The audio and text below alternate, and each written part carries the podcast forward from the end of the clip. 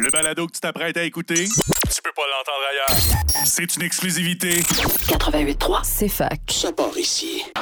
À la centrale sportive, on n'arrête jamais. Let's go la gang! On est reparti! Vous êtes de retour sur les ondes du 88.3 CFAC avec votre animateur Jérémy Lasselle et avec mon collaborateur UFC William Messier-Gauvin. Et là, on parle de la deuxième partie de la carte principale du UFC 280.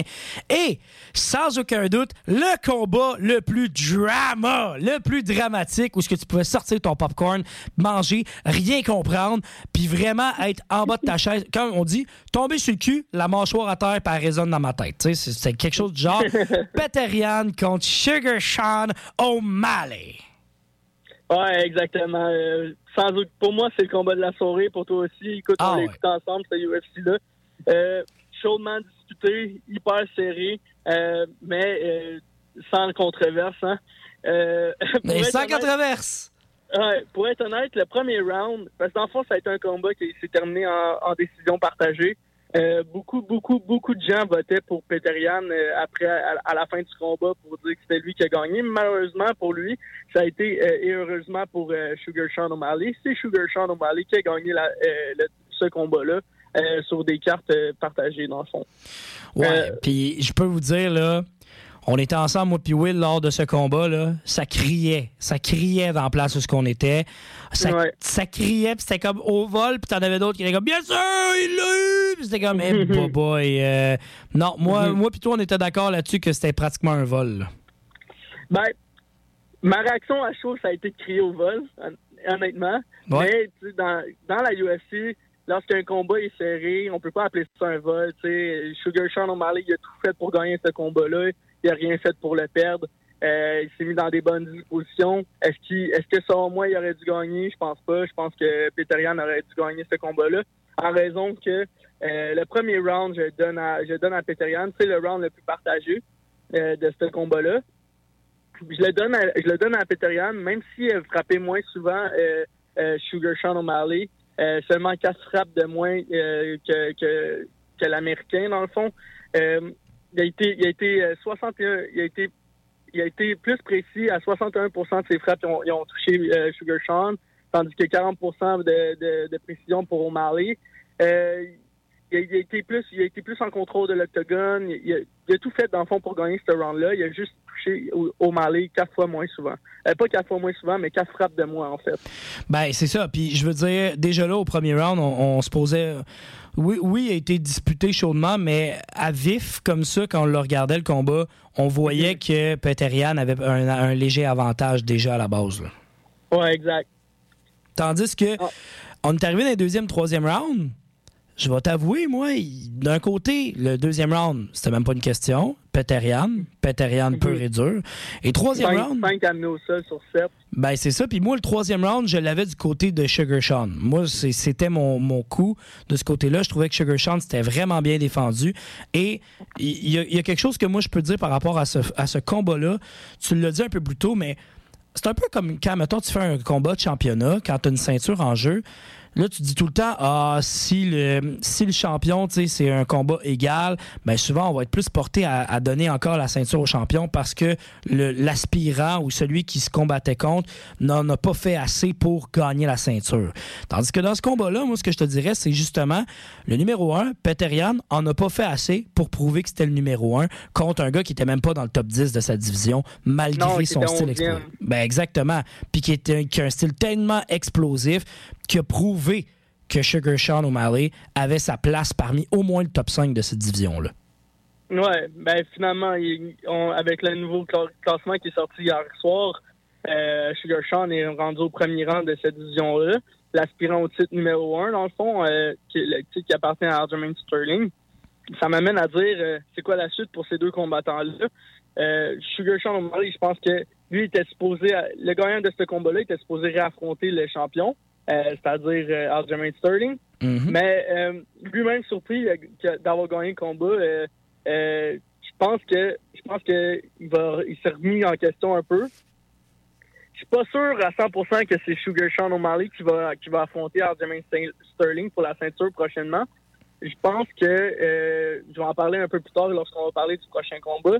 Mais ça m'étonnerait pas. Soit il se bat pour la ceinture contre Aljamain Sterling, soit il se bat contre nul autre que Marlon Chito Vera, qui est rendu au quatrième rang de cette division-là. Chito Vera, ceux qui ne le savent pas, c'est la première personne qui a donné une défaite à Sugar Sean O'Malley. Puis, qui est lui sur une séquence de quatre victoires et une défaite à ses cinq derniers combats, compte pas des deux pics. On parle de deux dernières, ces deux dernières victoires contre Frankie Edgar et euh, Dominic Cruz. Fait les deux par éthique, là. des, des KO, des KO euh, pied à la tête là, euh, qui font dormir deux légendes, c'est assez impressionnant. Là. Fait que ça serait ça serait mon combat à faire. Euh, que, que Tito en ce moment est au quatrième rang de la division contre le premier qui est Sugar Sean. Le gagnant de ça se bat pour la ceinture ensuite. Ou sinon, ben c'est directement un combat de ceinture pour, pour la, plus grande vedette de cette division-là. là. Attendons de voir, parce que moi, comme je te dis, je suis d'accord avec toi. Je pense pas que Sugar Sean O'Malley va vouloir tout de suite se mettre les pieds d'un plat puis d'aller d'aller se battre contre, euh, euh Sterling, qui lui, semble imbattable, littéralement, dans cette division-là. Moi qui avais beaucoup de doutes par rapport à lui, là, euh, avec justement le dernier combat qu'on va parler dans quelques instants, c'est fou. Mais quelle serait la suite, par contre, pour Peterian? Parce que justement, Peterian, on se l'est dit, c'est plate parce qu'il y, a deux défaites, littéralement, contre le champion en titre et contre Sugar Sean, sa troisième en décision partagée. Qu'est-ce qui se passe pour lui? Ouais, ben, tu sais, on peut dire ce qu'on veut sur ces trois dernières défaites.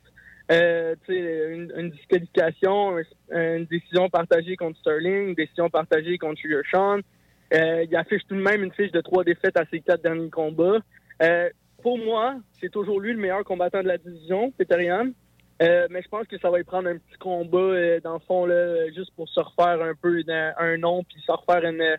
une se refaire les dents. Ouais, c'est ça exactement. En fond, fait que je le vois, je le vois bien affronter quelqu'un comme Rob Font, qui est, euh, qui est un excellent boxeur de, dans cette division-là, euh, qui est en ce moment au septième rang, qui a perdu un rang avec la montée de Sugar Sean. Euh, ou sinon, Merab euh, Valishvili, c'est le, probablement le nom le plus difficile à dire de la division. c'est le coéquipier, dans le fond, de Aljamain Sterling, qui est en ce moment au troisième rang. Euh, qui pourrait être euh, qui pourrait être un combat très intéressant ou alors lui aussi contre euh, Marlon Chitovera là, ça pourrait être vraiment vraiment intéressant aussi là. Ben justement, ça serait bien, intéressant. Puis je pense que ça pourrait repartir un peu. Ça pourrait lui redonner une victoire s'il était capable justement de retrouver sa touche. Je pense que si Chito Vera n'a pas le combat avec Sugar Sean O'Malley, ça va être directement contre Peterian parce que Chito, euh, Chito Vera fait tout un travail dans cette division-là. Je serais pas surpris de le voir, justement. En ce moment, ouais, c'est assez impressionnant ce qu'il est capable de faire. Puis justement, d'avoir un, adversaire de sa trempe, je pense que ça ferait toute la différence. On s'en va du côté du combat de Aljamain Sterling contre TJ Dillashaw, j'aurais plus dire la domination totale de Sterling contre Dillashaw. Ouais. Euh, une victoire écrasante de la part du Funk Master. Euh, il a complètement dominé euh, TJ Dillashaw au premier round en limitant les dégâts grâce à ses amenés au sol et son contrôle du dos de son adversaire. Honnêtement, euh, Sterling, j'ai rarement vu aussi dominant que ça dans un combat, surtout qu'on s'attendait à ce que TJ Dillashaw donne, donne un plus gros une plus grosse confrontation, donne un challenge un peu plus difficile pour, pour Sterling. Puis finalement, la grande histoire du combat, ça a été le fait que l'épaule de Delocha s'est disloquée lors du premier échange. Euh, puis après, après le combat, il a annoncé que c'était une blessure qui a été récurrente pendant son camp d'entraînement. Puis dans le fond, il a juste pas voulu l'annoncer parce qu'il avait besoin du combat puis il voulait absolument gagner. Ce qui est un peu euh, de la fraude, si je peux dire ça. Ben, je trouve que, c'est très dommage, là. Ouais, c'est dommage parce qu'il y a plusieurs combattants qui auraient aimé ça avoir cette chance-là au titre. Fait mais lui a décidé de conserver ça puis garder sous silence le fait qu'il s'est disloqué l'épaule une vingtaine de fois pendant son camp d'entraînement. le fait, c'est, c'est, fond, le, combat s'est terminé par arrêt de l'arbitre au deuxième round, puis il était temps. Euh, on parle de, on parle de on parle de 135 frappes de différence entre les deux combattants, 5 amenés au sol pour euh, Aljamain Sterling, deux tentatives de soumission. Euh, rien d'autre à dire qu'une domination totale d'abord du champion. Puis justement, je veux dire, c'est plate à dire, mais TJ Dillashaw, je vois pas vraiment la suite des choses au terme de sa carrière parce que ça ça s'augure pas bien, je veux dire. Il va avoir beaucoup de travail à faire pour revenir dans l'octogone et avoir une. D'après moi, la chance au championnat est terminée du côté de TJ Dillashaw. Ouais. moi aussi, pour être honnête. Tu sais, tout à son honneur, son retour, son retour de deux, après deux ans de suspension, combat contre Corey Sanhagen qui, réussit à gagner cette victoire-là. Euh, donne la chance de, pour se battre pour la ceinture, mais il s'était blessé au genou. Là, il se fait, genre violenté par, par le champion. Blessure sérieuse à l'épaule. Euh, en santé, je pense qu'il peut affronter n'importe qui dans cette division-là puis donner un excellent combat, voire une victoire dans la majorité du temps. Malheureusement, je pense que l'âge le rattrape. Euh, puis les blessures répétitives, puis les blessures sérieuses répétitives, je pense que ça pourrait être l'heure de la retraite pour lui. Euh, c'est une grande carrière pour vrai, deux fois champion de cette division-là, mais elle a été entachée par un scandale de dopage, on se cachera pas. Ben moi, je vais te dire, ben franchement, ces blessures doivent venir en partie du dopage qu'il y a eu au courant de sa carrière. Ouais, probablement. parce que euh, on s'entend que les articulations, ça brise pas de même à un certain âge euh, jeune, surtout dans cette division. Alors, euh, exactement. Et pour Sterling, en 30 secondes, qui tu vois qui pourrait justement se pointer à l'horizon? Ben, tu sais, comme, comme je l'ai mentionné juste avant, on a un combat qui est à l'horizon là, pour euh, Sugar Sean O'Malley contre euh, Sterling. Mais euh, juste à la fin de ce combat-là, on a vu un ancien champion de la division, Henry Seudo, qui a fait une demande publique sur Twitter à Dana White pour se battre pour, pour cette ceinture-là. Ça peut brouiller les cartes. Moi, je pense en fait que il y a des grosses chances que Seudo se batte pour la ceinture. Il parle en fait pour UFC 284. Là. Fait que ça risque d'être en début d'année prochaine, dans le fond. Oui, exactement. Ça risque d'être assez impressionnant. Puis je pense que ça, serait la chose à faire, honnêtement. Ben, je pense que ça ferait du bien autant à Seudo qu'à Sterling parce que ça, euh, ça, ça l'amènerait pas un côté sérieux, mais je pense que ça l'amènerait un côté de là, la légitimité du, trône. Il n'y en a plus il y, en a plus de problème. On le sait que ça, on le sait que le champion est là pour demeurer. Puis fait si on est capable d'avoir un nom qui a vraiment de l'allure puis qui, qui peut brouiller les cartes, je vais dire, ça ferait toute une différence. Là. Ouais, exact.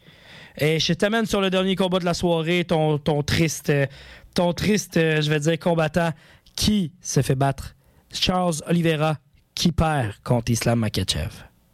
Mais, ça, ça, ça a vraiment bien couronné la soirée pour les fans euh, du Dakistan. Euh, je pense que ça a été tout un combat de la part de Makachev. Il a réussi à, réduire le plan de match en ayant de, de, Charles Oliveira. Là. Euh, là où personne voulait aller avec Dubronx, Islam, c'est là qu'il a capitalisé sa victoire. Il a été au sol. Dans le fond, tous les adversaires de Charles Oliveira avant, ils réussissaient à le sonner, à le mettre au sol euh, par, leur frappe. Mais ils ne voulaient pas aller leur joindre au sol parce qu'on sait tous qu'est-ce que Charles Oliveira peut faire au sol. Puis, euh, dans le fond, ça, c'est aller au sol, c'est une des forces d'Islam Makhachev. c'est pour ça que lui, il a sauté sur l'occasion là, quand il a réussi à, à brouiller euh, à, mettre, à, mettre, au sol, dans le fond, le Charles Oliveira avec ses points. Là.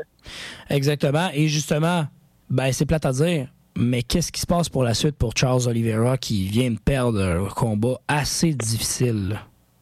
Ouais, ben tu sais, ce que j'ai aimé par contre de Charles Oliveira, c'est le fait qu'il ait tenté ses, soumissions euh, malgré le fait qu'il se fasse euh, dominer au, euh, au sol. Ouais. Puis dans le fond, tu sais, euh, euh, Islam Makhachev s'en est sorti avec une belle ceinture, là. Puis ça, ça m'a fait un beau, perdre un beau 10 dollars de, de, de, Paris, là. mais mais c'est ça. C'est quoi la suite? Euh, ben moi, je vais commencer par Charles, Charles Oliveira pour, pour ce qui est de, la suite, là. Moi, je pense que je pensais, vraiment qu'elle allait prendre sa retraite pendant deux secondes parce qu'il est en train d'enlever ses gants alors, que Islam se faisait annoncer euh, gagnant. Euh, finalement, il, finalement, ça m'aurait un peu surpris. Finalement, il, va rester, j'imagine. Il a quand même atteint le sommet de la division, affronté euh, Ferguson, Chandler, Poirier, Gaethje, Makachev en moins de deux ans. C'est énorme. C'est une brochette incroyable. je le dis en riant parce que je sais à quel point c'est des combattants violents. Là. Euh, je serais pas étonné qu'ils prennent une petite pause, peut-être avant de se rebattre prochainement. Mais mes deux choix, ça serait Benil Dariush ou le gagnant, un gagnant imposant euh, Chandler et Poirier, là, celui du UFC 281. Le gagnant de ce combat-là pourrait affronter Charles Oliveira. Euh, mais mon choix surprise, pour vrai, c'est un combat contre nul autre que Conor McGregor au Brésil. Euh, dans, au courant de l'année prochaine. Là. Conor McGregor, eh lui qui est encore suspendu six mois en passant par le UFC, euh, qui est sorti au courant de la semaine dernière au niveau de la suspension. Là. Euh, mais Ben, c'est pas vraiment une suspension, c'est qu'il est minimum, faut qu'il passe minimum euh, six mois de, dans le, le, le pool, dans le fond, là, de, de gens qui seront testés par le USADA, là, ouais, pour être sûr qu'il prend pas de stéroïdes ou d'autres drogues, d'autres substances illicites. Fait qu'avant de se battre, faut qu'il fasse au moins six mois euh, de dans, ce, de dans ce, ce- Ce, ce pool de personnes. cet ensemble, ouais, cet ensemble de, de combattants-là là, qui se font tester sur une base régulière. Et pour, Fait qu'on sait qu'il se battra pas avant six mois, là, Conor McGregor. et pour terminer, justement, qu'est-ce que tu vois du côté de Makachev? Ben, avec ce qui est arrivé de dans le ring après la victoire, après sa victoire, avec l'arrivée d'Alexander Volkanovski, je pense que c'est c'est difficile de dire. Ouais, c'est difficile de dire que, que, que ça arrivera pas ensuite. Là. Euh, je pense que quand tu es le, le po- poids pour poids, là, euh, euh, le, meilleur, le meilleur combattant au monde, là, en Alexander Volkanovski, je pense que lui, il veut, il veut chercher le statut de double champion.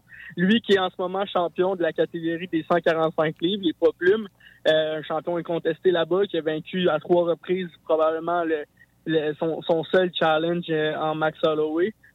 Euh, je pense que lui va essayer de devenir euh, de- d'atteindre le statut de double champion comme plusieurs l'ont fait auparavant, euh, atteindre une nouvelle une nouvelle étape dans, dans sa notoriété. Puis euh, pour euh, pour ce qui est de Makachev, euh, je pense que ça risque d'être un assez bon défi, euh, surtout euh, après euh, une comme première défense directement affronter une légende comme ça euh, en devenir ou euh, qui est déjà une légende en fait en Volkanovski, je pense que ça risque d'être un excellent défi et un excellent combat à regarder. Là. On risque de faire ça ensemble, mon beau. hein. Oui, exactement. Écoute, mon Will, je suis obligé de te laisser parce que le temps nous manque, mais fais, fais attention à toi, mon beau. Puis euh, on se reparle au courant de la semaine prochaine pour la couverture du UFC 281. Merci beaucoup. Passe une belle journée. Salut, mon beau, fais attention à toi. Au retour, au retour de la pause, on parle avec Sheldon Saint-Louis de hockey. Restez sur les ondes, du 88.3, c'est fac. Avec votre chroniqueur, Sheldon Saint-Louis.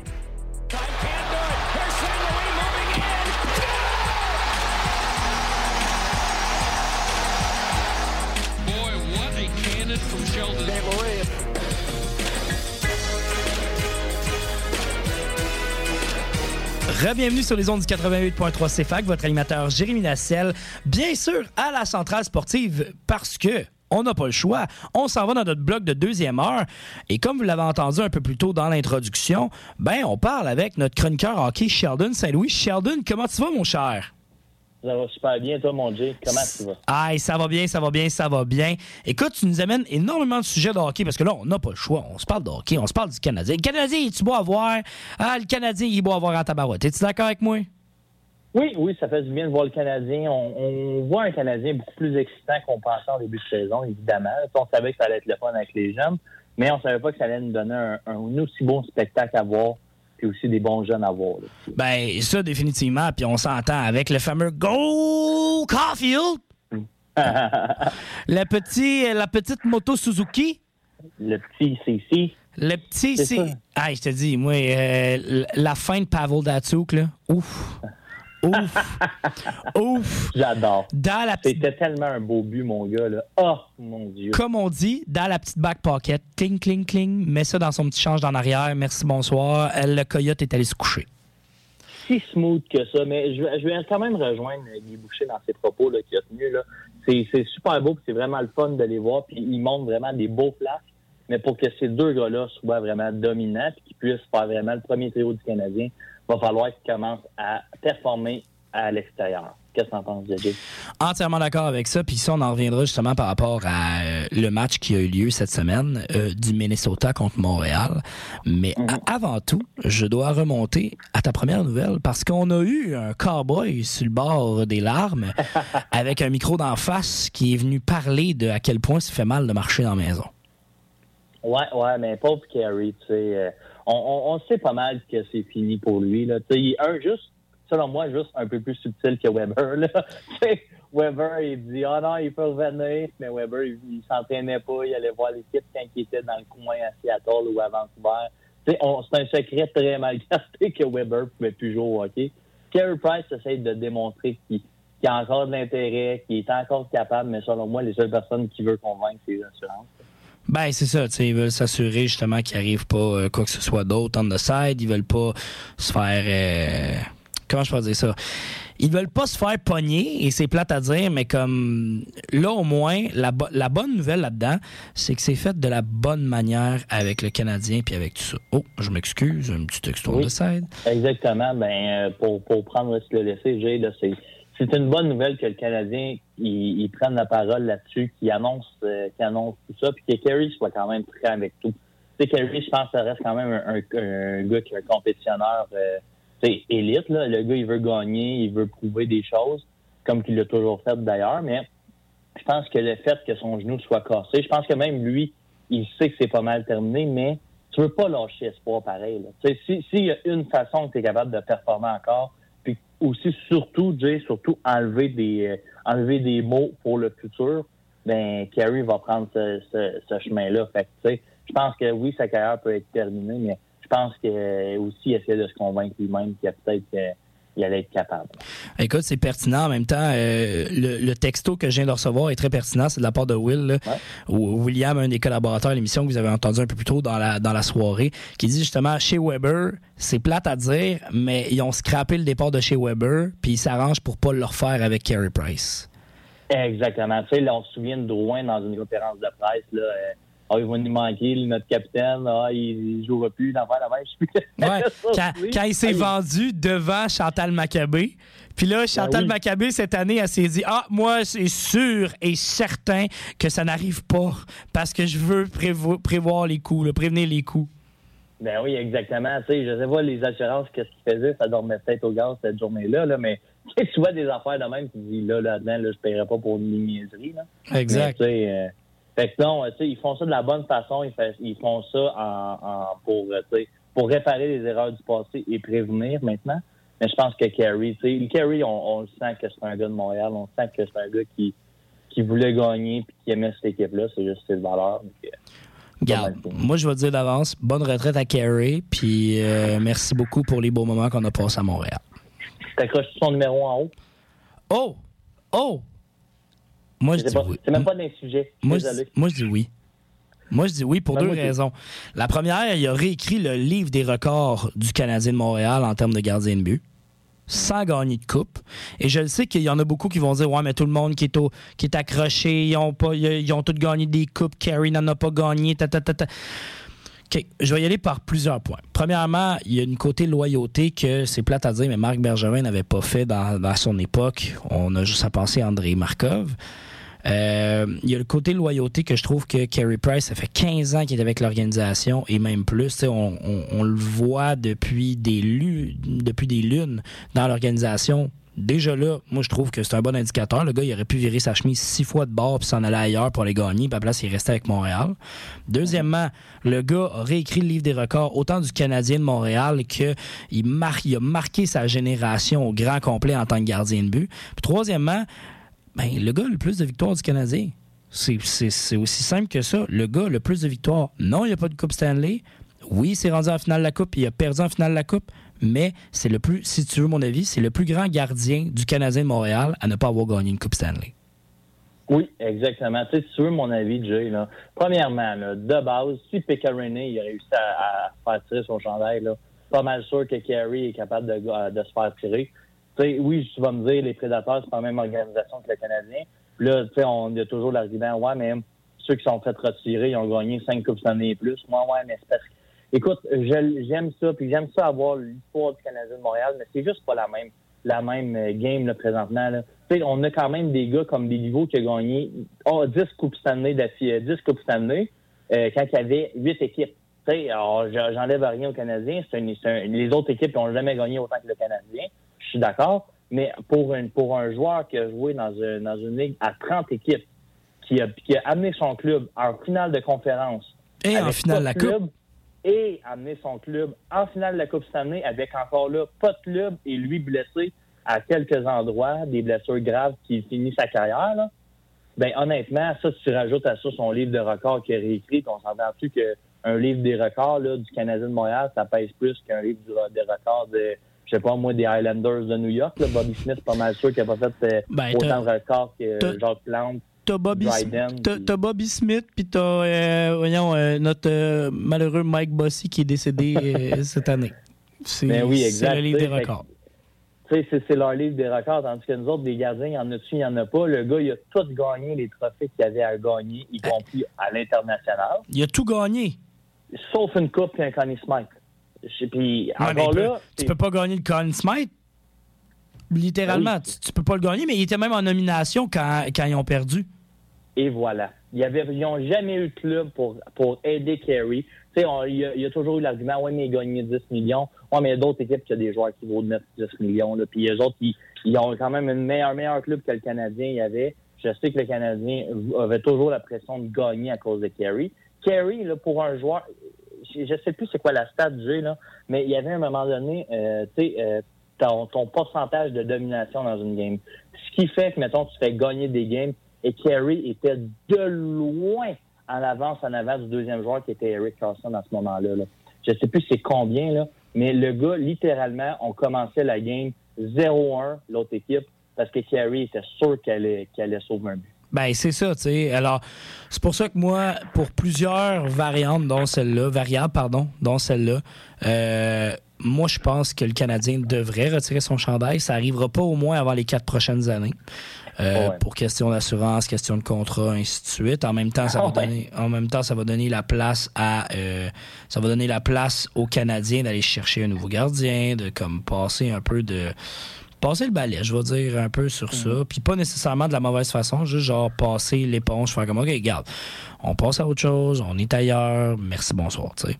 On tourne la page. On tourne la page. Et parlant de tourner la page, ben il y en a un qui fait ses valises euh, qu'on n'a jamais vu dans le grand club. On l'a juste vu dans les matchs préparatoires. Cam Ellis qui est échangé un peu plus tôt cet après-midi contre Nicolas Baudin des Blackhawks Ben, de Chicago. Je veux juste te, te contrairer une seconde. Camélis est venu une fois à Montréal. C'est que, tu sais, quand il y avait au-dessus de 20 joueurs qui avaient la COVID, lui il était là. C'est justement. Tout le monde était en COVID. Lui était là. Je m'en excuse, mais est-ce que je la compte vraiment comme une, euh, comme une, une foi véridique? Je sais pas. Ben, tu sais, honnêtement, je pense que c'est un, un échange, ben, tu sais, un échange mineur, mais je pense que le Canadien, quand même, le gros bout du bâton, je crois, là, parce que Nicolas Baudin, c'est quand même un choix de première ronde. Là. Ouais. Je sais qu'il joue beaucoup dans la Ligue américaine, puis tu sais, c'est pas, euh, c'est pas Bobby Hart dans la Ligue américaine, mais c'est un choix de première ronde. C'est un gars qui va, à court terme, donner un coup de main à Laval, puis euh, à long terme, ben, tu sais, on sait pas. Ouais, ben, écoute. Je vais- On le sait, là, mais on sait pas. on le sait pas. Puis en même temps, moi, je vais te dire, l'arrivée de Nicolas Baudin, jaillit pas ça. Parce qu'on parle justement de Québécois. On voit que c'est vraiment le. Comment je pourrais expliquer ça? C'est vraiment le. Le côté où Le ce que nerf de la guerre. Ben, le nerf de la guerre, mais le côté où ce que, enfin le, Ca- le Canadien va chercher euh, des Québécois. Tu sais, on a chialé au courant des dernières années, Ah, le Canadien repêche pas des Québécois. Le Canadien fait ci, le Canadien fait ça. Mais là, t'es allé chercher Nicolas Baudin, qui est un Québécois peu et dur, qui vient de la place, qui vient d'ici, puis qu'avec le Rocket de Laval, ça va aider au niveau du marketing. Puis que, pour être franc, il- moi, d'après moi, il va être pas pire avec le Rocket de Laval. là. Ben oui, exact. C'est un, joueur qui a quand même des, des bons stats, des bonnes stats plutôt. Là. Euh, je sais que la saison dernière, par exemple, il a fini euh, une minute de pénalité par match. C'est quand même très bon comme statistique. Ben, Mais tu sais, c'est un gars qui va venir euh, solidifier ton corps à, Laval, puis pas venir exposer des défenseurs, des jeunes défenseurs qui, qui mettons, il va venir jouer des grosses minutes pour permettre aux jeunes défenseurs qui se développent de, de faire le pont. là. Ben, tu sais, c'est un gars qui te mettra pas dans le trouble. Tu sais, le, gars, il a 23 ans. Nicolas Baudin a 23 ans. C'est un défenseur gaucher. Euh, le gars est petit, par contre. Il est 5 et 11. Fait que c'est quand même une petite stature.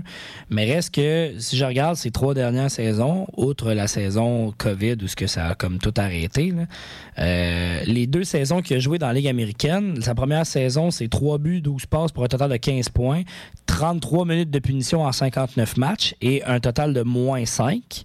Fait qu'on s'entend que moins 5, il te met pas trop dans le trou. Et même chose cette année, ben 2021, là on est à on est 2021-2022, c'est 66 matchs, 2 buts, 14 passes. Fait que tu vois que le gars est vraiment plus côté passe, il va pas nécessairement se mettre dans le trouble pour 16 points.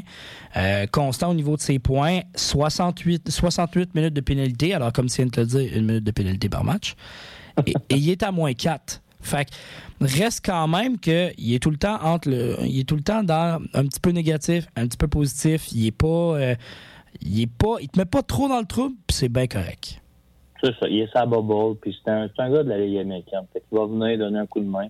Puis si jamais, si jamais, dans un dans un miracle de Dieu, ben peut-être qu'il peut-être qu'on peut le voir plus haut, mais tu sais, c'est un gars de Ligue américaine. C'est une échange de Ligue américaine. Exactement. C'est vraiment un échange de ligue américaine, puis comme ça, ça le fait en masse. Là. On, est, on va être content avec ça, puis on va le prendre, puis on va faire comme, all right, parfait. Merci beaucoup. Merci beaucoup pour Il y ça. a personne qui va pleurer Canelis. Eh boy, Camelis, euh, pour être franc avec vous, j'ai même pas ses statistiques devant moi. Je me disais, tu sais, Camelis, je le veux bien, là, mais on n'a tellement pas. Comment? À part Nick Suzuki, c'est il a joué avec avec Will. Ouais, mais tu regardes ça. Le gars était dans les lois. Ouais, mais check ça. OK, check bien ça. Check bien ça. En passant, il a joué une game avec le Canadien de Montréal en 2021-2022. Exact. 0-0-0-0, c'est ce qui est à côté. Mais je regarde 2020, 2022, 2020, 2022, t'as 2023. Alors, Rocket de Laval en 2020-2021, on a 18 matchs de jouer, un but. That's it. Deux minutes de pénalité. Par la suite, avec le Rocket de Laval en 2021-2022, on a 24 matchs joués, 5 buts, 4 passes pour un total de 9 points, 14 minutes de pénalité. En 2021-2022, après ça, il a été retranché avec les Lions de Trois-Rivières. Fait que ça, c'est dans la East Coast League. On a 14 matchs, 3 buts, 6 passes pour un total de 9 points. Et, Ouais, et cette année, avec les Lions de Trois-Rivières, encore une fois, on n'est même pas dans le Rocket de Laval encore. En 3 matchs, on a 2 buts. Ouais. Fait dé- c'est peut-être son début de saison qui a fait comme ouf, on est reparti, on va, on va voir ce que ça donne. Mais ça reste quand même que moi, je suis content qu'on a été chercher, une- je vais dire, Nicolas Baudin pour rien. Ah oui, c'est fouillis. C'est un gars, un gars de Trois-Rivières. T'es un, un- un gars de Châteauguay pour être exact. un gars de Châteauguay. Non, je parlais un Camelis, c'est un joueur de pour Trois-Rivières. Ah, ok, oui, mais. ah, boy, boy.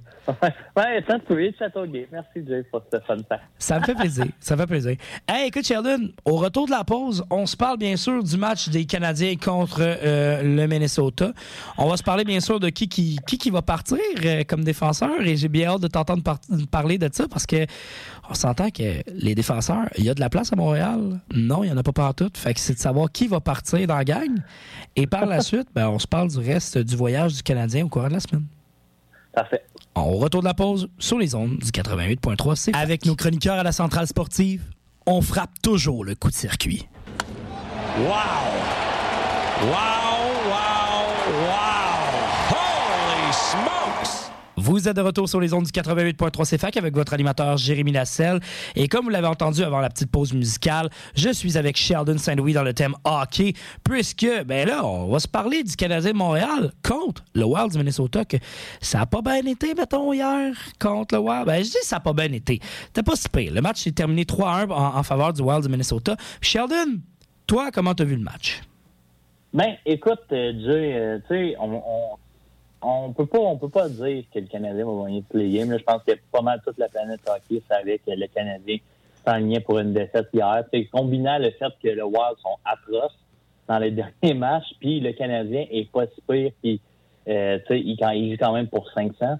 Donc, c'était quand même évidentiel que ça allait finir à un moment donné cette, cette série-là de, de deux de pas deux victoires, mais de de bien jouer dessus, je pourrais dire. Puis, ben, hier, c'était exactement ce qu'on a vu. On a vu Marc-André Fleury, qui était quand même assez fumant après le but de, de Cole Caulfield. Et puis, euh, ouais, ouais, c'était, euh, les défenseurs ont peut-être un peu mal joué au niveau du Canadien. Mais tu sais, c'est à prévoir dans le sens que c'est des jeunes joueurs, puis les joueurs, les vétérans dans la défensive, ben, c'est Whiteman puis Kovac- Kovacevic, là.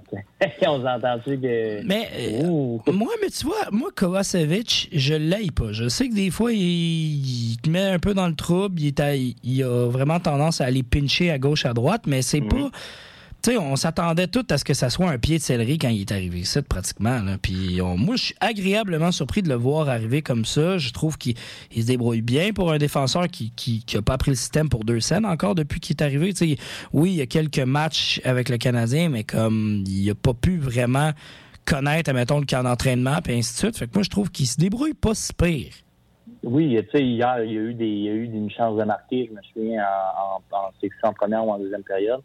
Euh, tu sais, ça quand même, il, il, montre quand même des beaux flashs, mais ce que je veux dire là-dedans, c'est que, tu sais, t'as Kaden Goulet, qui c'est une rookie, puis t'as David Savard, qui sont des deux défenseurs les plus constants, puis tu peux même rajouter Jordan Harris, tu sais. Moi, Jordan Harris m'impressionne, sincèrement, là, ça, je m'attendais pas à ce qu'il perce autant cette année. Fait que c'est ça l'affaire, c'est que, tu sais, si on avait quand même un, ben, un Edmondson ou un, un, un, un Matheson, ben, tu sais, justement, t'es Weinman, t'es Kovacevic, t'es même, t'es Jekyll sur une certaine mesure, tu serais capable de les cacher un peu puis de, de, de leur donner la, la, chance de bien performer. Là, c'est sûr que, à outre ta première paire, ben, toutes les autres en arrière sont quand même assez exposées, là. Même si c'est toi qui as le dernier chanteur. Ouais, je suis d'accord avec toi. Puis c'est pas nécessaire. Il va falloir que le Canadien vive avec ça parce que le Canadien a un peu de difficulté avec, euh, avec cette. Euh, je veux dire, pas cette façon-là de jouer, mais ils n'ont pas, ils pas la, brigade défensive de l'heure. C'est pas la brigade défensive de la finale de la Coupe Stanley il y a, il y a quelques années. Mais non, exactement. Il faut, qu'on vive avec, puis faut qu'on on, le sait. On sait que ça va être ça, les games du Canadien. Par contre, on veut voir des choses. On veut voir un, des Cole qui score, on l'a vu. On veut voir des, euh, euh, Nick Suzuki qui, qui montrent des belles choses. Je sais qu'hier, Nick, ça a été peut-être un peu plus difficile pour lui. Mais, mais, mais ça, ça va arriver. Tu sais, moi, je vais te dire, je suis prêt à vivre avec ça, le fait que des fois, ça, ça va un peu, un peu moins bien parce que c'est comme ça que les joueurs apprennent, c'est comme ça que l'apprentissage se fait. Puis je pense que si tu n'as pas l'apprentissage comme du monde avec le Canadien, ben c'est plate à dire, mais tu vas être long, longtemps dans le cave. Exact. Tu sais, Nick Suzuki, c'est un joueur qui est assez intelligent pour que s'il y a quelque chose qui ne fonctionne pas, on va le changer, puis après ça, on va euh, on va s'adapter. Fait que, ça, j'ai, j'ai aucun problème avec ça. C'est pas un, un Galchenyuk qu'on dit ça fonctionne pas. Puis il regarde, puis on dirait un cheval qui est en avant du trafic. Là. Pourquoi tu m'as ramené euh... Galchenyuk, là? T'es-tu sérieux? tu m'as ramené le skieur professionnel? Big, j'ai son chandail, OK? Faut que je le plug au moins une fois de temps en temps. Si ah, ah, en plus, son numéro en ce moment, c'est, Jonathan Drouin qui l'a. Là. ça, c'est un numéro maudit, le 27. Hein? Pas... Ah, mais tu peux pas me dire ça. Moi, j'aime le 27, OK? Je suis juste triste parce qu'à chaque fois que le 27 il est là, il y a quelqu'un qui joue pas bien, là, je suis triste. Le seul qui jouait bien, que j'aimais bien gros, c'est le petit Naughty Lapi, là, celui, celui qui est parti des Highlanders, Alexander ouais. Romanov. Là. Roomy. Ben oui, mais tu sais, c'est le, le numéro que tu peux changer. C'est pour ça que Drouin l'a pris. Il a dit Colin, moi, je, moi, je veux m'en aller du 7, donne-moi le 27. C'est ça, c'est comme. Le 27 ou le 13? Ah, le, ben, le 13, le 13 c'est le plus mal le, le, plus malchanceux, je pense, de la Ligue nationale au grand complet. Vu, il, il voulait pas que Caulfield le prenne. Fait que... Ouais, il voulait pas. Ils ont, ils ont, dit non. Ils ont dit prends tout sauf le 13. Il a pris son numéro de collégial. Exact. Mais tu sais, pour euh, outre ça, euh, les skieurs professionnels, tu sais, on, va souligner quand même le, beau travail de d'autant Marc-André Fleury que des deux autres Québécois, Gaudreau et Duhem, qui ont, qui ont quand même bien joué puis qui ont amené, amené la victoire au Wild, là, on peut le dire comme ça. Ah ouais, définitivement. Moi, j'aime, le parcours de Gaudreau depuis qu'il est avec euh, ben, depuis qu'il est avec le Wild. Puis je trouve qu'il se débrouille bien. C'est un petit gars. J'écoutais justement une entrevue ce matin euh, au, euh, à BPM Sport qui parlait justement de la petite histoire des, des gars qui travaillent tellement fort dans la Ligue nationale puis que comme t'en entends presque jamais parler, sauf quand ils viennent jouer contre le Canadien. Fait que moi je trouve que c'est des belles histoires à, à raconter. Puis ce gars-là, littéralement, il s'était fait dire qu'il jouerait jamais dans la Ligue nationale, puis que quand, quand il a fait, il s'est fait couper Bam Tam Dura. Euh, puis quand la coupure du Bam Tam Dura est arrivée, l'entraîneur il a dit tu joueras jamais, genre change de sport, tu joueras jamais dans la Ligue nationale, fait que tu peux changer de sport à l'instant. Hé, maman. Regarde des belles, des, des belles histoires. Regarde aujourd'hui ce qui est rendu, tu sais. Merci beaucoup non. à cet entraîneur un peu crapé soleil, là, maintenant. Et tu peux aussi continuer à chauffer, à, à, à coacher dans le Pee-Wee. C'est ouais. le salaire, c'est là ta place. Ouais, exactement. Mais, reste, avec tes, reste avec tes coachs Pee-Wee. Euh, ouais. Mais reste quand même que là, j'ai pas le choix de te parler. Là, on se parle bien sûr du Canadien, tout ça, on se parlait de la défensive, mais là, on en a deux qui reviennent là, avec le Canadien. Là. On ouais. a Edmondson qui s'en vient, puis on a Matheson qui s'en vient. Matheson qui a un bon camp d'entraînement. Edmondson qui, on sait, c'est quand même une valeur sûre quand il est sur deux patins. Euh, c'est qui qui s'en va? Et moi, je veux ton pic parce que je veux savoir qui qui s'en va, selon toi, dans la brigade du Canadien. Parce que là, okay. déjà là à la base, OK, on regarde le, le, le fameux roster du Canadien de Montréal. T'as David Savard puis Caden Goulet. C'est des intouchables, on s'entend pour dire. Ah ouais, ça, c'est. Jordan, Jordan Ha- Harris aussi. Jordan Harris, en ce moment, selon moi, c'est un intouchable. Il joue comme un défenseur qui n'est pas un défenseur recru. Il y a Kovacevic que tu es comme un peu, tu sais pas encore.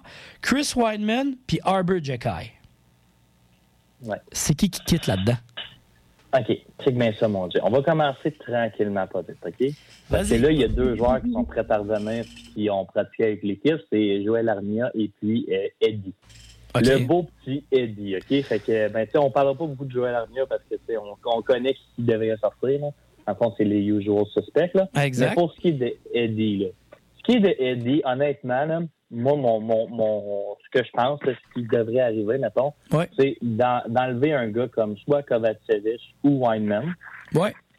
de, de l'enlever pendant qu'Edmonton est là, et quand Matheson va arriver, de mettre Jacky dans les, dans les mineurs. Je pense que c'est c'est ça qui va arriver. OK. Moi, je vais pitcher de quoi, puis je vais peut-être me faire garocher des tomates, là. J'ai deux, moi, j'ai deux points. Tu mets Edmondson, bien sûr. Tu ramènes Edmondson dans la formation. Tu sors un Chris Weidman ou un Kovacevic parce que Jacky, il a sa valeur.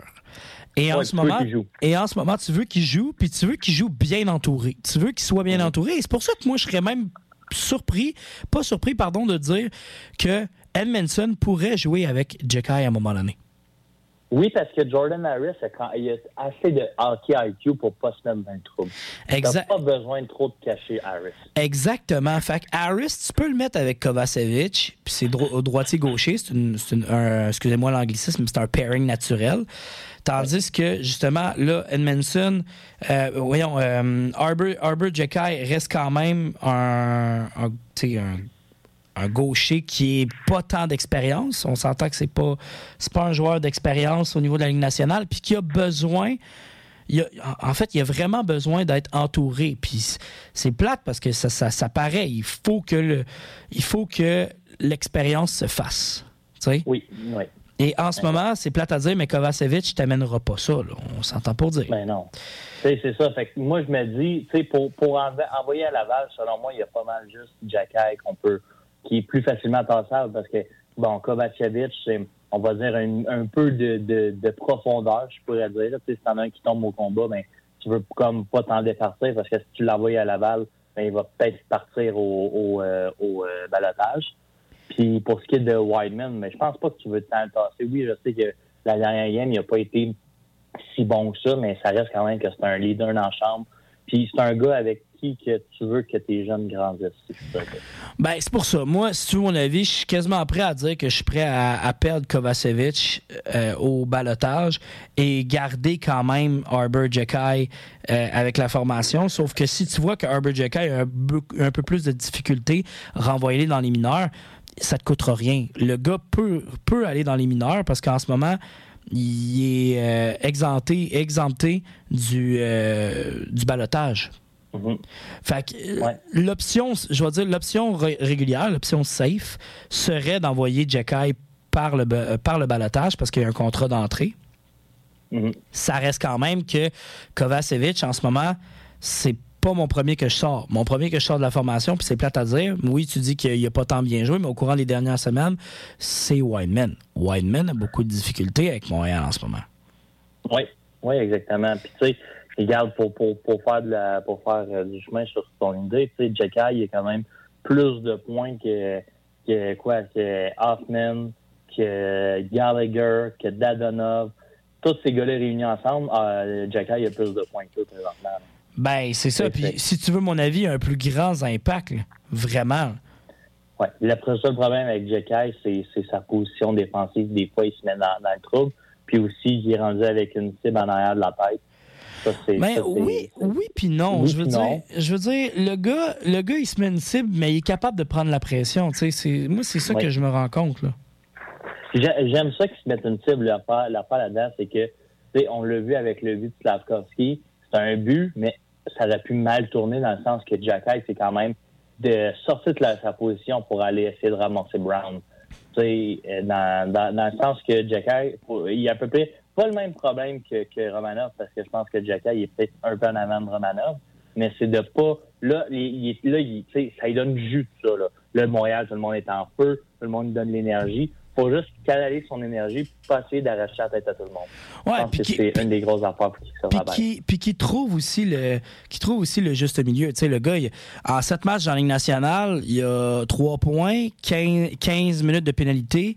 Reste quand même qu'il est dans le positif, il est à plus 2. Puis le gars, il n'est pas reconnu nécessairement pour, ça, pour son apport offensif. Je veux dire, c'est Monsieur Constant, je viens de voir ça, là, avec euh, les euh, Rangers de Kitchener puis les Bulldogs d'Hamilton.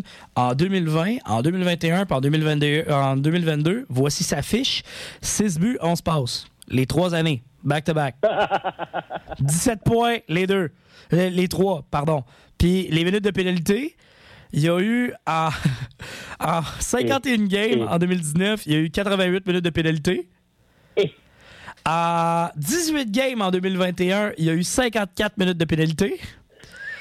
Et en 33 games en 2021-2022 avec les Bulldogs d'Hamilton, il y a eu 84 minutes de pénalité. C'est énorme, je sais que c'est énorme, mais tu sais, si on check ses stats en playoff, là, là c'est- c'est moi qui s'amuse, là. Mais moi, c'est vraiment ça que j'adore, c'est de voir un gars qui il a quasiment autant de points en playoff que dans sa saison parce que c'est un gamer. Bon, 50 minutes de pénalité. Il y en a même fait que moins que. Il y en a eu moins que, que sa deuxième année. super. Ben, il y en a eu moins que sa deuxième année. C'est juste parce que sa deuxième année, littéralement, ordinaire, mais regarde. Ça, sera ça. Ça sera ça. Euh, écoute, Sheldon, je vais tout de suite nous envoyer en pause publicitaire. Puis au retour de la pause, ben, j'ai pas le choix. Faut que je te parle pour terminer le voyage. Pour terminer le voyage. Pour terminer justement notre, euh, notre émission. Combien de points tu vas donner aux Canadiens dans, le, dans la prochaine semaine? Un jeune qui t'étonne, puis ben, peut-être commencer notre petit classement métropolitain si on a le temps? Ben oui, pourquoi pas. On s'en va en pause publicitaire à l'instant, puis on revient sur les ondes du 88.3. C'est fac. Parti! Vous êtes de retour sur les ondes du 88.3 C'est fac avec votre animateur Jérémy Nassel, ainsi que son collaborateur, euh, collaborateur pardon, hockey, Sheldon Saint-Louis. Sheldon, voyage du Canadien Montréal dans Oui, les monsieur. quatre prochains matchs. Et là, je vais te nommer les noms d'équipes parce que ben, c'est important aussi pour les auditeurs à la maison de comprendre combien de points tu vas donner euh, aux Canadiens de Montréal. Le Canadien de Montréal, cette semaine, va jouer contre les Sabres de Buffalo jeudi, les Blues de Saint-Louis samedi, le Wild du Minnesota en retour euh, mardi et les Jets de Winnipeg jeudi prochain. Sur une totalité de quatre matchs, combien de points donnes-tu aux Canadiens? Je donne trois points au Canadien. Trois points! OK, wow, wow, OK, OK. Explique ton point, explique tes trucs. Sur un, un, un, un potentiel de 8 points, Jérémy, moi, je donne un, un 2 points aux Canadiens contre. euh, Je sais pas. Je pense que je vais. OK, mon, mon gars de feeling présentement, je donne un 2 points contre Minnesota et un 1 point contre Winnipeg. OK, OK, OK, OK, OK. Ouais, je comprends ça. Buffalo va très, très bien présentement.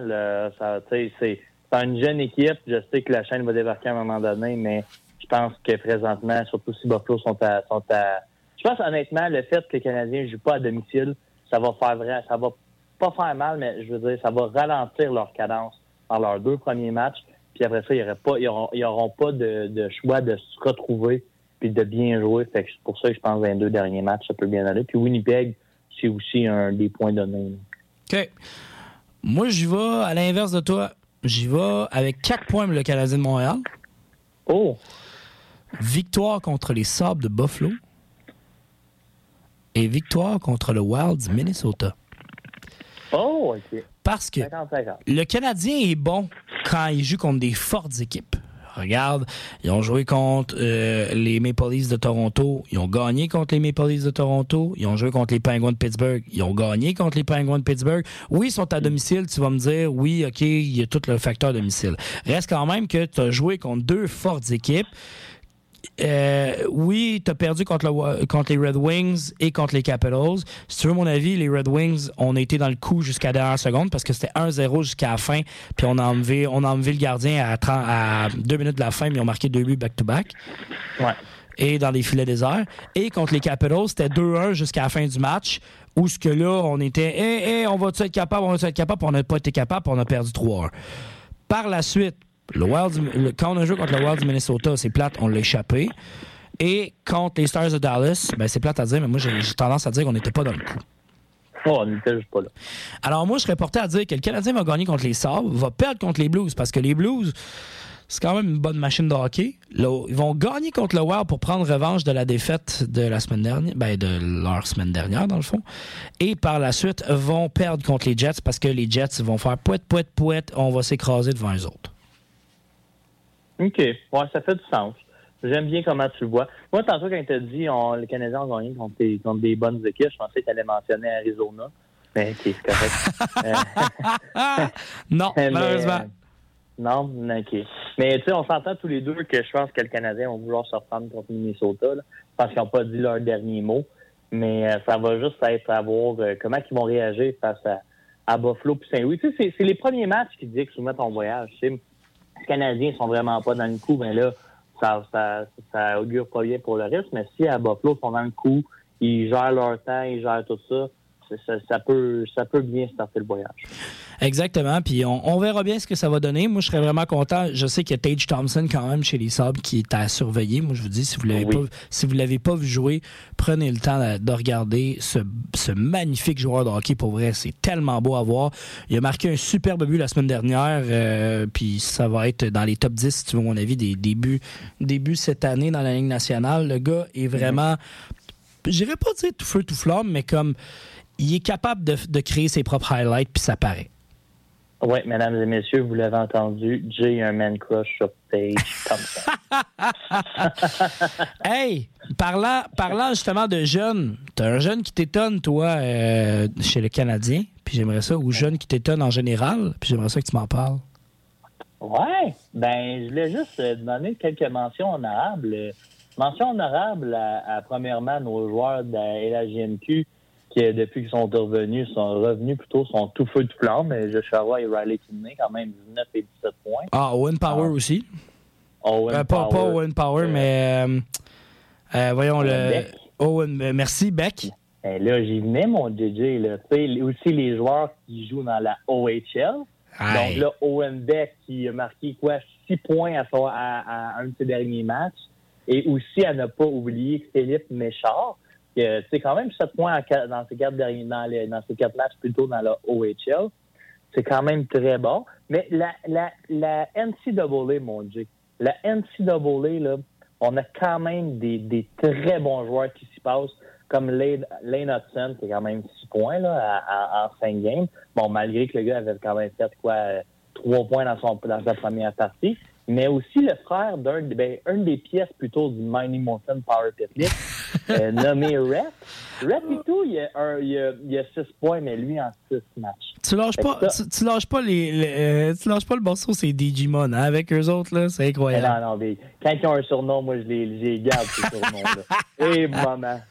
Son- Mais le dernier, Jay, je te le dis, mon dernier, là, euh, près, dans, la, dans la NCAA présentement, là, les Canadiens sont quand même en voie d'avoir un des meilleurs le- un des meilleurs défenseurs de la NCAA, plus l'un des le meilleur gardien de la NCAA, qui est Jakub Dobbs, qui a quand même, après huit matchs, une moyenne de 1,88 de buts alloués, puis une moyenne de 9,31 de pourcentage.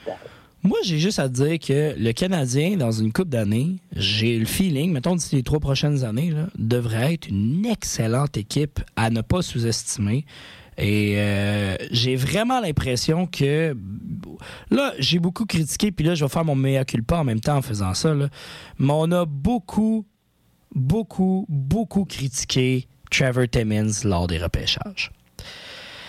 Euh, je vais pas confesser mon amour pour Trevor Timmins parce que je l'aime pas à base. Mais je dois dire qu'il a fait des excellents choix au courant des 3-4 dernières années au repêchage et aussi, aussi, la petite magie que Kent Hughes est en train d'effectuer avec le Canadien. D'après moi, d'ici trois ans, le Canadien pourrait aller en séries éliminatoires et loin en séries éliminatoires. Ben, écoute, cette année, c'est simple. C'est simple. Tu as un potentiel de neuf joueurs qui peut représenter le Canadien au tournoi du junior, au tournoi du mondial junior. Ça, on commence par ça. Puis deuxièmement, euh, Timmins, honnêtement, je pense qu'il a été trop haï pour ce pour ce qu'il a fait. Je suis d'accord avec toi que c'est peut-être pas un gars que j'aime particulièrement. Je sais que il s'est- ses premiers jobs dans la Ligue nationale, c'était avec les sénateurs pendant leur grande Eh noirceur. boy. là. Mais euh, non, honnêtement, là, si on, si on regarde ses affaires, le là, tout, tout ce qui est choix après la première ronde, là, il s'est rarement trompé, puis il a trouvé beaucoup, beaucoup, beaucoup de, de gemmes qu'on a pu marchander pour avoir des bons joueurs par la suite. Selon moi, les seules affaires qui avaient terriblement défaut pour le Canadien, c'est un, le développement, puis deux, les choix de première ronde. C'est, atroce, là. Mais à part ça, si on est d'avoir nos choix de première ronde comme corrects, là, c'est pas avoir des Nikita Sherbak, là, d'avoir de, quoi, de qu'il y a de l'allure, des Michael McCarron, c'est pas je l'aime pas, mais tu sais, en tout cas, mais si on a quelqu'un qui a le talent de Timmins pour dépister des jeunes joueurs, des, des petites gemmes, mais aussi être capable de ne pas manquer, mettons, nos choix de première ronde, puis bien les développer, eh oui, t'as raison, on est en business. là. Exactement. Puis euh, en passant, euh, petite stats euh, de RDS qui est sortie un peu plus tôt cet après-midi. Tantôt, on parlait des Blackhawks de Chicago et je vous lis la citation de RDS. Les Blackhawks de Chicago ont échangé tous leurs choix de première ronde sélectionnés entre 2008 et 2019. Ils n'ont aucun Oui. de leurs premiers choix dans la formation outre Patrick Kane et Jonathan Taze. Eh, maman, ça, c'est tout pire, le Canadien, ça, là. là. C'est pire que le Canadien. Eh, C'est pire que le. Canadien. Le Canadien, oui, je comprends que peut-être entre 2008 et 2015, on n'a pas fait de bonnes sélections, mais depuis, on est capable d'avoir des sélections qui ont de l'allure, puis qui commencent à faire, à, à porter fruit, je vais dire, avec le grand club. Mhm. Ben, sais, une des, une, des seules- une des affaires qu'il faut pas oublier, par contre, avec cette stat-là, c'est que pendant un bon 5-6 ans, les Blackhawks étaient on top of the world. Ils finissaient quand même dans les, dans les top meilleures équipes, ce qui faisait qu'ils repêchaient quasiment un choix de début de deuxième ronde. C'est pas pour les excuser, mais si le Canadien avait connu des, des, des, des aussi belles performances que, les, que Chicago, ben, on pourrait, on pourrait, on pourrait, euh, ce serait plus difficile de les mettre en cause, mais là, c'est sûr que c'est comme Nicolas Baudin. Nicolas Baudin, qui est un 27e choix au total euh, lors de son encamp. Alors, euh, on comprend que les Blackhawks n'ont pas tout le temps eu la main euh, heureuse au niveau du repêchage. Ça peut pas tout être des Brad Lambert, hein? Non, effectivement. effectivement. Hey, mon beau Sheldon, malheureusement, on n'a pas le temps pour euh, nos prédictions, encore une fois, de la conférence. On va y arriver à un moment donné. On va parler de la conférence métropolitaine ensemble.